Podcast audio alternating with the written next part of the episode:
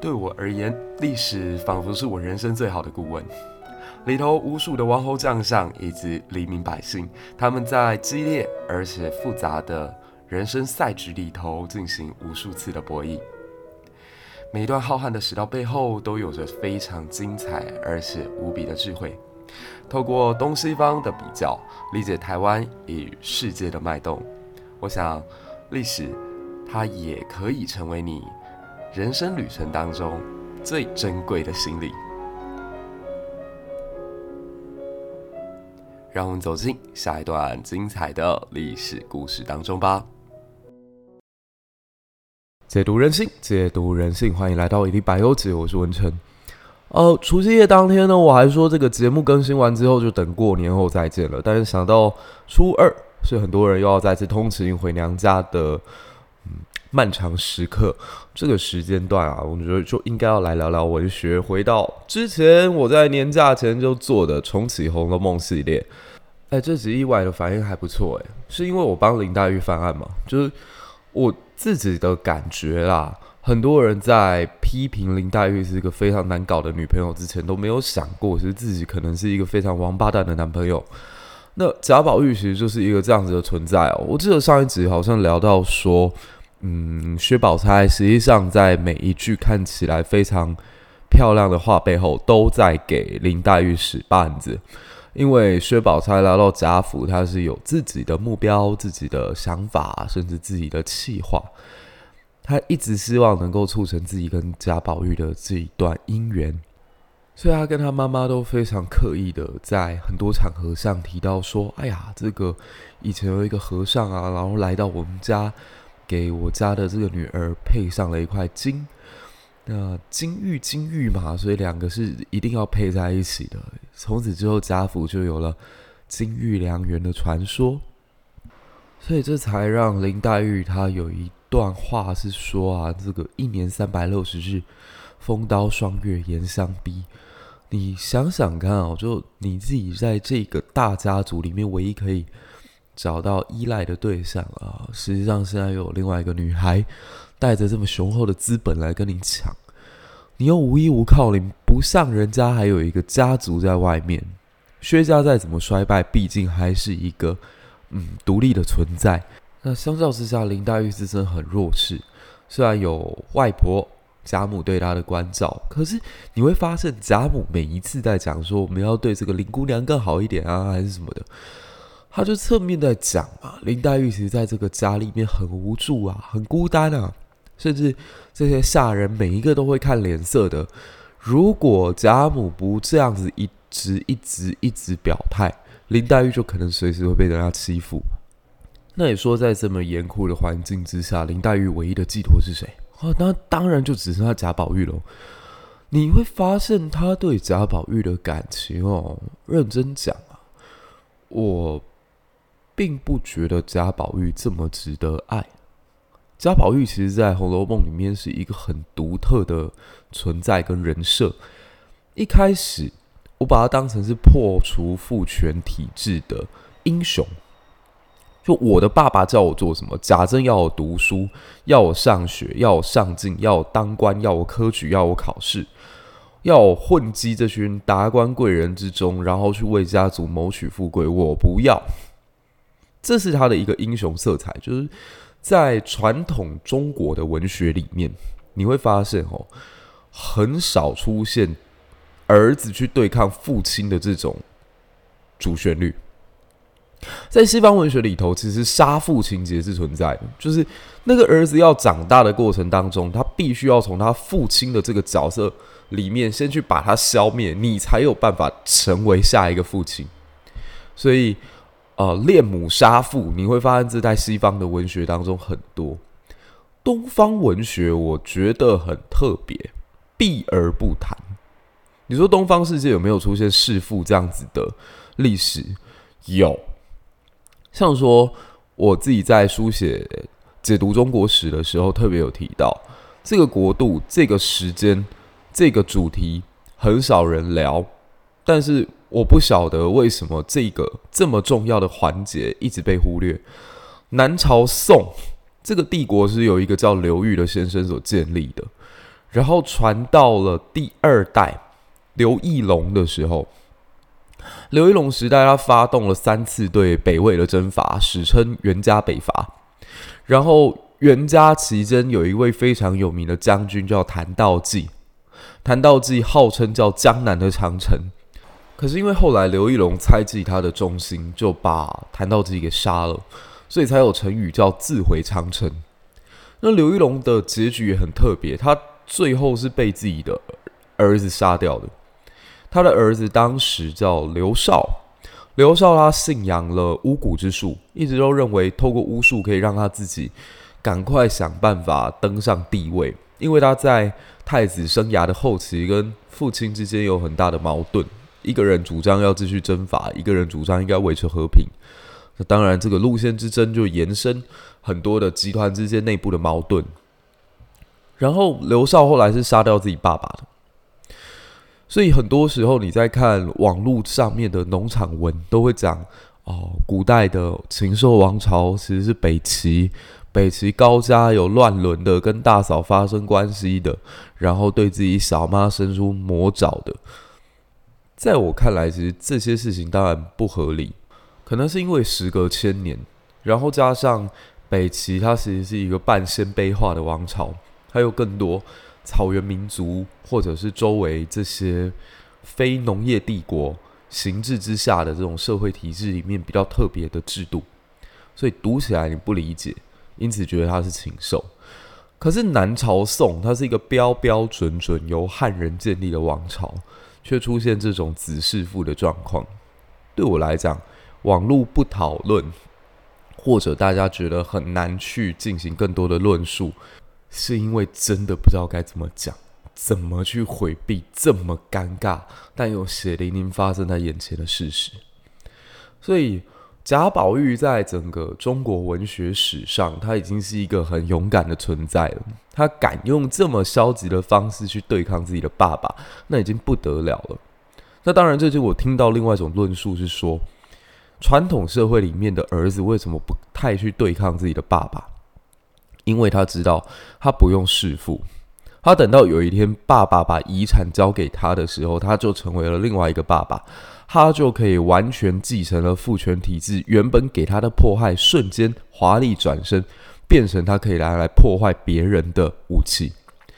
那在这样子的传承过程里头，中国只讲孝而不讲爱，爱它非常的复杂，爱它里面必须要去体察别人的心情，体察别人的需要，然后提供自己的资源。然后来达成彼此双方之间的一种共识，可大家有没有感受得到？成本很高。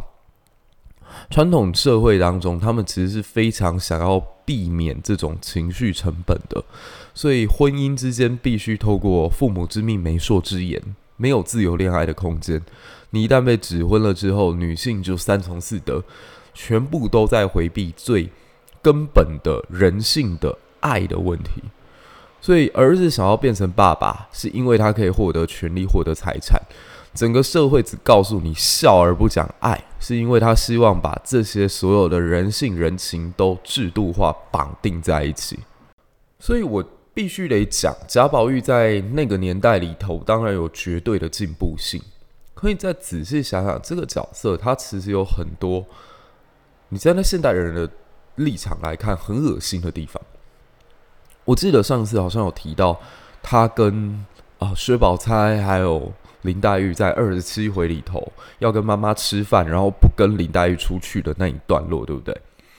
其实那个故事我还没讲完，我前情提要一下：贾宝玉跟林黛玉在前几回发生了剧烈的冲突，然后冲突完之后，林黛玉一个人在看着春天的花慢慢的凋落，然后捡起它们放进了一个非常。精致的玉带里面，然后把它埋葬起来。他念出了非常著名的《红楼梦》经典台词之一：“今日簪花农笑痴，他日葬农知是谁？”今天我在埋葬这些花瓣的时候，你们一定都觉得我看起来又痴又傻。可是等到那天我也凋落的时候，我不知道谁会来埋葬我。当然，我不是一个真的很在意自己死掉之后会是有谁来送我啊，或者有谁来看我的这样一个人。可是你要知道，那是在十七八世纪的中国，那是一个对死后世界想象，认为人还有三魂七魄，人还会留在那里，人还有记忆跟轮回的那样的时代里面。所以林黛玉在意这些事，她也看到那些花，想到她自己。人同此心，心同此理。就刚好那个时候，贾宝玉看见了这个画面，然后深深被感动，然后两个人痛哭一场，仿佛仿佛把所有的这些心结都给解开了。但我觉得小说或真实人生，它好玩、有趣、复杂，也困难就在这里。每次你觉得好像要进到一个新的境地了，你们要往前升华一点的时候，就又会发生一些很低级的错误，让你发现原来刚刚的感动，一切都只是误会。贾宝玉跟林黛玉到了家中，然后要一起吃饭，但是林黛玉实际上刚跟贾宝玉吵完这一架，他们两个现在需要的是。自己的空间，虽然他不想要跟家人们吃饭，但贾宝玉不知道怎么搞的，反正就是他觉得我今天就是跟定我妈妈了，即使吃素宴，我也要留在我妈妈身边。那林黛玉就自己到外面去了。薛宝钗这个时候也在场，就是类似跟贾宝玉说：“哎呀，你去顾一下林黛玉嘛，林黛玉一个人怪可怜的。”这样，其实这句话我一直分析，就是他故意，薛宝钗故意在贾宝玉妈妈面前。透露一个讯息，林黛玉非常任性，你儿子被他吃得死死的。那上一回我好像忘了讲贾宝玉的反应，贾宝玉这个反应其实让我读起来觉得无比心寒。他跟妈妈还有薛宝钗说：“管他呢，管他呢，我随便他去。他现在要耍任性，他现在不跟我们吃饭，我管他呢。”因为他以为林黛玉这个时候已经不在现场了，所以他什么话都可以讲。可是曹雪芹可怕的地方就在这里，他让林黛玉并没有离开这个空间太远，所以林黛玉从头到尾都听到了这句话。各位，你就试想一下哦，你自己人生当中你最重视的一个人。无论什么原因，现在你刚跟他吵完架，你们刚拥抱完，你们刚以泪洗面，刚和好，刚抱在一起，然后一转头，你忽然间听到这个人跟另外一群朋友说他在耍什么性子，管他呢？我我觉得人生最可怕的不是说一直都冷淡、冷淡的冷淡。而是在以为已经破镜重圆的时候，忽然砸来了一块天外飞来了一块石头，又把破镜重圆的那个圆给破了，镜子又碎了一地。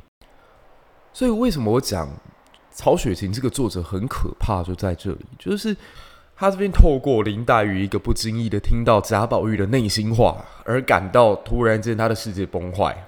我再说一次哦，就如果你活在这个世界上，你唯一的那个浮木，唯一可以拉住的那个绳索，现在忽然间背叛你了。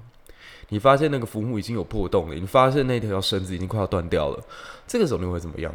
好，我先说，所有人，包括我自己都一样，叫放弃治疗，救不了我了，是不是？这个世界已经没有人值得我爱了，是不是？那我就不要爱他，可以啊，我也办得到。我要做到像贾宝玉这样情不情，我也可以啊。啊，情不情是《红楼梦》里面给贾宝玉一个非常双标的设定。他一方面要讲贾宝玉非常的至情、至深、至善、至美，可他一方面又告诉我们说，贾宝玉爱到深处的时候，他会展现出一种好像无情的状态。啊，你要说生活当中有没有这种状况？也有，就是我好爱他，我好爱他，但我不能展现出来，以免我就输掉了，这是一种情形。另外一种是我爱到后来，我不知道该怎么去表达这个爱，他好像不愿意接这个球的时候，我该怎么办呢？好，那就回归到刚刚讲到的林黛玉现在看到的这个情景，我最爱的人，他在背地里突然间讲了这么一句：“管他呢。”好，那我就以暴制暴。作用力反作用力嘛，所以此后你会发现，贾宝玉跟他再有互动，他都冷冷的。可曹雪芹厉害就在这里，你知道他们后来怎么破镜重圆吗？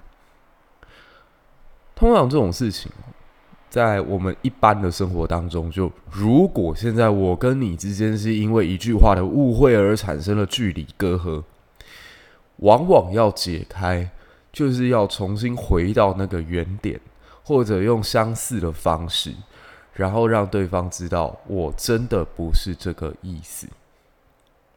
曹公怎么做的？曹公是让他们在时隔五回，对，好像第三十二回吧。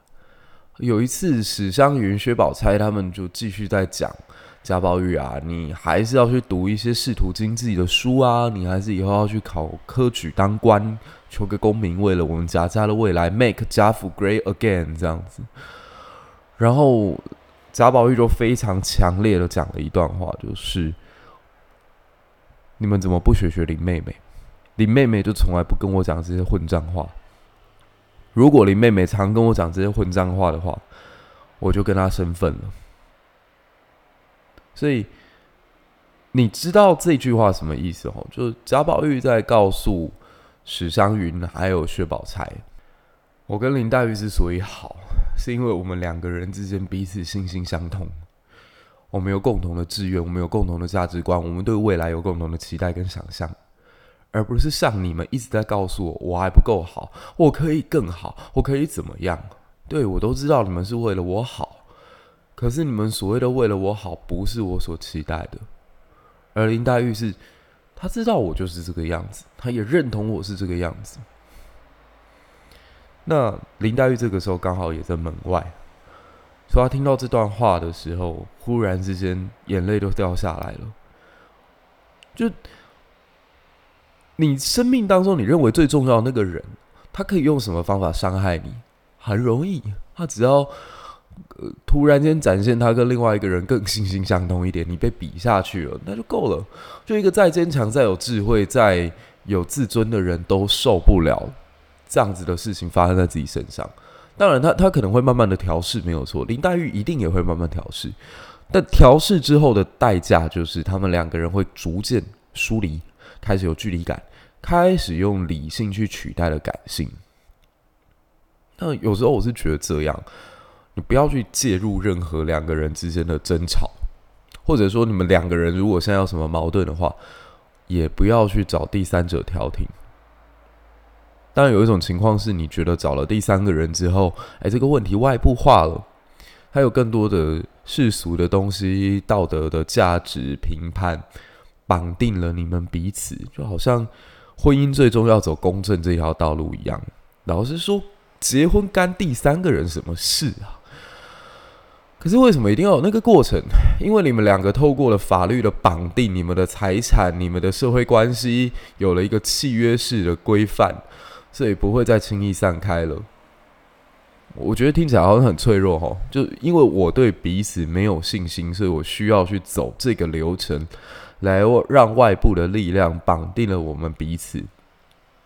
可一另外一个侧面讲，就的确，它也是提供了一段关系更加稳定、健全发展的可能。但是回归到最感情面的，当关系走进婚姻的时候，他感情就不是这么的 pure 了。所以为什么恋爱的时候很美？高中的时候谈恋爱为什么很干净？不是说你们对性都没有期待，叫很干净。我认为性也是很干净的，没有性的那个过程的爱，我觉得很空虚。我不知道其他人是怎样啊。我对那种体温的感受，对拥抱，然后对于呃身体上面的这种接触，它会给我一种非常巨大的安全感。所以，如果一段关系只停留在柏拉图式的恋爱的话，可能再小一点可以接受。国中以前。但到高中以后，我会觉得柏拉图式恋爱不是一种爱，所以我们讲怀念高中恋爱，是因为那个时候你不用去负担这么大的社会绑定你们彼此关系或对你们的期待，你们的家人不会在那个时间点就是说，哎，你们要不要结婚？你们会不会生小孩？你们以后会不会买房？以后工作你们两个怎么配合？要双薪家庭吗？还是一个主内一个主外？你们不用担心这些事情。可我也不是说婚姻就不好。当第三者介入了一段关系，绑定了你们彼此之间的这个契约之后，可能你们会走得更长久。只是走得长久，是不是还能维持最初那个纯粹，这就是两回事喽。那我刚刚说，为什么两个人之间，其实你们如果有争执，你们如果有吵架，尽可能的不要去动到第三者，是因为在第三者的眼中看起来真的都没事。因为他不懂你们到底现在 care 的点是什么，你们 care 的是彼此为什么没有办法在这件事情当中找到共识，不是真的要论出一个是非，因为很多事情本来就没有绝对。你你现在想看，在你自己人生当中所有的恋爱或友情，你们吵的事情摆到现在来想，你还觉得很重要吗？好，我可以直接直白的告诉大家。任何这种事情，摆个三年五年都不重要了，真的都不重要了。那为什么都不重要了？因为你已经不是当时的你自己了。你现在对于五年前的那个你来讲，你也只是一个局外人，你也只是一个路人。就好像你现在在高铁站外，忽然间看对看到一对情侣在大吵大闹，你只会觉得这不干我的事。哎呦，希望他们赶快回家。可是你有没有想过，对于那对情侣在当下的情绪来讲，都是崩溃，都是撕心裂肺的。那是谁错了吗？没有错啊，因为感情本来就是我找了一个人，我愿意跟他磨，不是说我愿意跟他爱而已，而是我愿意跟他磨。无论这个人带给我的是快乐还是痛苦，我愿意跟他在一起，那才是真正的感情。所以林林黛玉在经过了贾宝玉这么多次的这种。嗯，冷淡也好，或者让他感到心寒也好，当然贾宝玉真的很悲凉，但是某种程度也是林黛玉她愿意，林黛玉她甘心。你在人生当中会找到这种对象，我遇过太多人，他平常都是冰山的样子。冰山不只是女孩，男生也可以是。那冰山不是说他真的都不讲话，然后，嗯。很有距离感，他可能超没距离感，他就跟整个世界每一个人都可以玩在一起，打成一片。可实际上，他真正的内心世界的壁垒之后，我不知道用什么方法有办法打进去。这种人比比皆是。所以他可能身边围绕着一群朋友，但他内心世界会告诉自己说：“我其实一个朋友都没有。”那即使是这样子的人，他一定都会在某一段恋爱当中深深的沉进去，然后好几年出不来。你会发现奇怪，这不是一个八面玲珑的人吗？怎么他也有这样子纠结走不出来的时候？我告诉你，就是每一个人都有。这段话就来自于我一个还不错的朋友，也是一个历史界的 KOL，做 Podcast 现在做的特别好的人，曾经对我讲过的话。他说：“我一直都觉得你就是能够在整个浊世之间与任何人打滚在一块的，但没有想到你的内心世界居然如此孤单。但即使是我这样的人，会不会在某一段关系、感情、友情的、爱情的，突然间坠进去出不来，还是有？就你就。”以为自己已经理性了，你已经长大了，你已经不会了，但那一段恋爱还是出现了。所以你们还记不记得我在做这个系列《重启红楼梦》的第一集讲了一句话？虽然当时我讲的时候是开玩笑的，但我发现自从这个设定出现之后，慢慢的进入到这个角色，我忽然之间发现我真的能做到，就是我要用林黛玉的视角重启这个系列。好，对不起，听起来还是很好笑。我的形象跟林黛玉的形象，OK，连接不太起来。可是你如果仔细去想，林黛玉在整部《红楼梦》里面，她的很多情绪都出现得很合情合理。我刚刚讲到那个管他呢那件事情，然后也讲到了她后来怎么去跟贾宝玉破镜重圆。当她听到原来贾宝玉在背后讲的。这些话不是刻意捧他，但是真的是把他摆在一个知心好友的位置上的时候，你说他再倔强，他再多自尊，他再多这些框框架架，这个时间段，一个最能融化他的人讲出最能融化他的一段话的时候，他会不会再一次毫无保留的爱上他？会，绝对会。而且林黛玉向来我都觉得她是比任何在这本书里面的人更愿意表达自己真情的，这件事很不容易。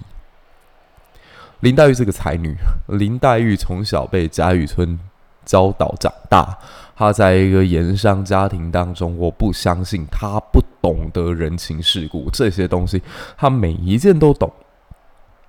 所以林黛玉的很多决策，她来到贾府之后做的很多事情，我认为都很聪明。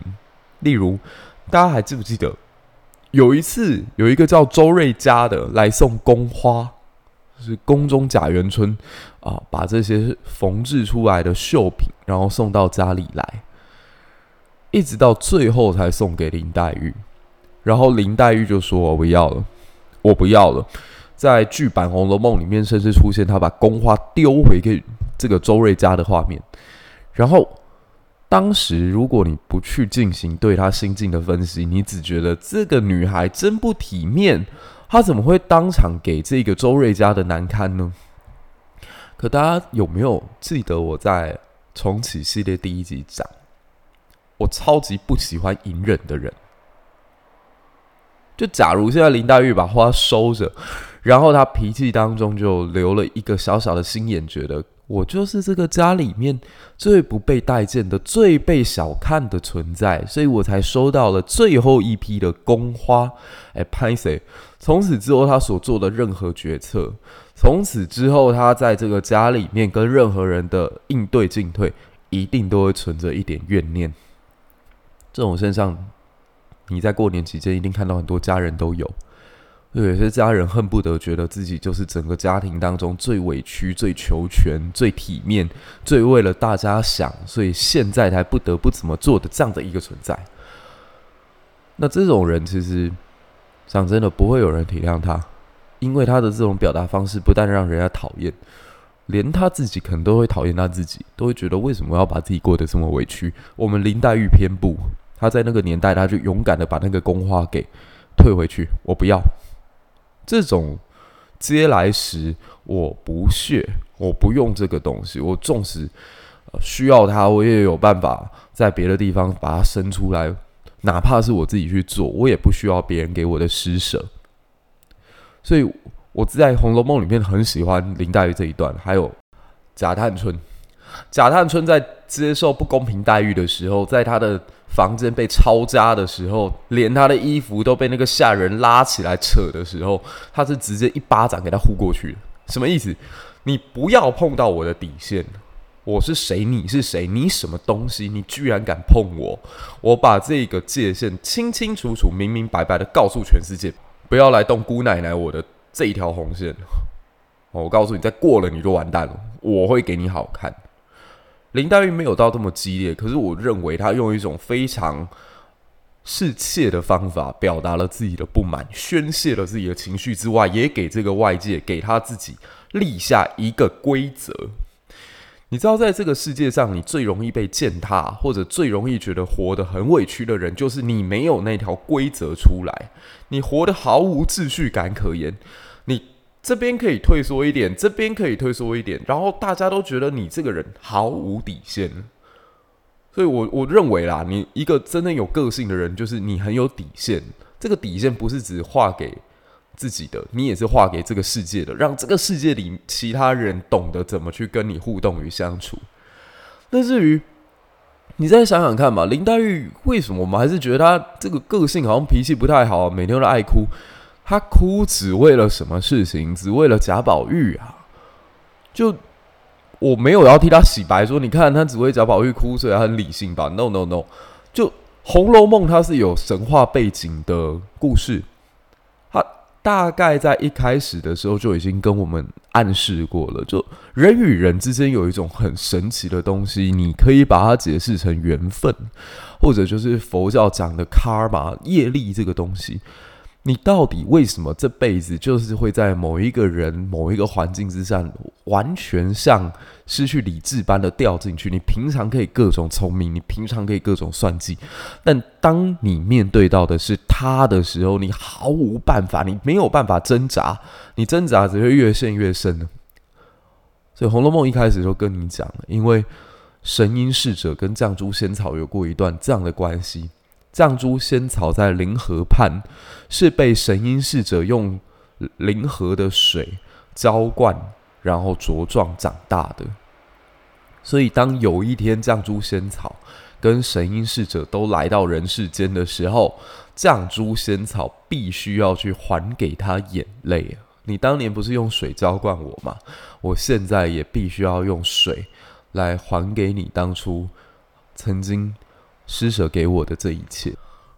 我不知道这样讲会不会很阿 Q 欸，但就是在我三十年有限生命经验里头所遇到的大人物、小人物，无论是各行各业，哪怕他已经是出家，其实每一个在红尘当中还活着的个体，都在为情所困。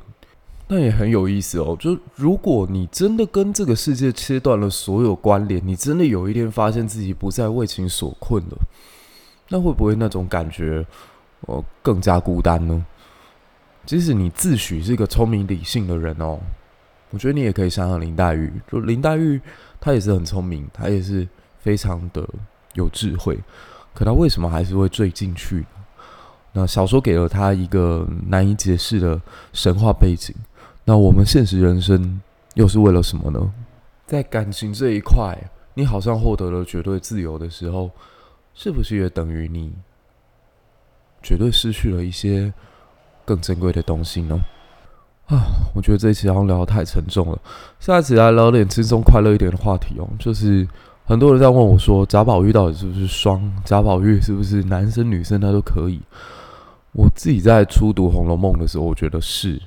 而且他跟蒋玉菡、跟秦钟、跟柳湘莲的关系都有点不可明说，还有很多第三者可以做见证。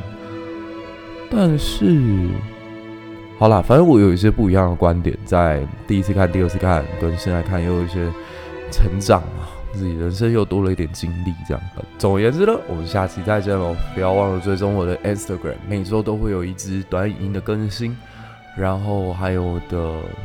脸书粉丝专页，虽然他现在的触及有点惨。如果喜欢我们节目的话，不要忘了到 Apple Podcast 给五颗星的推荐加评论。另一方面，我们在新春期间又回到了百大排行榜了，现在还是浩尔跟小鹿的邻居。感谢大家的支持与鼓励，我们下期见，拜拜。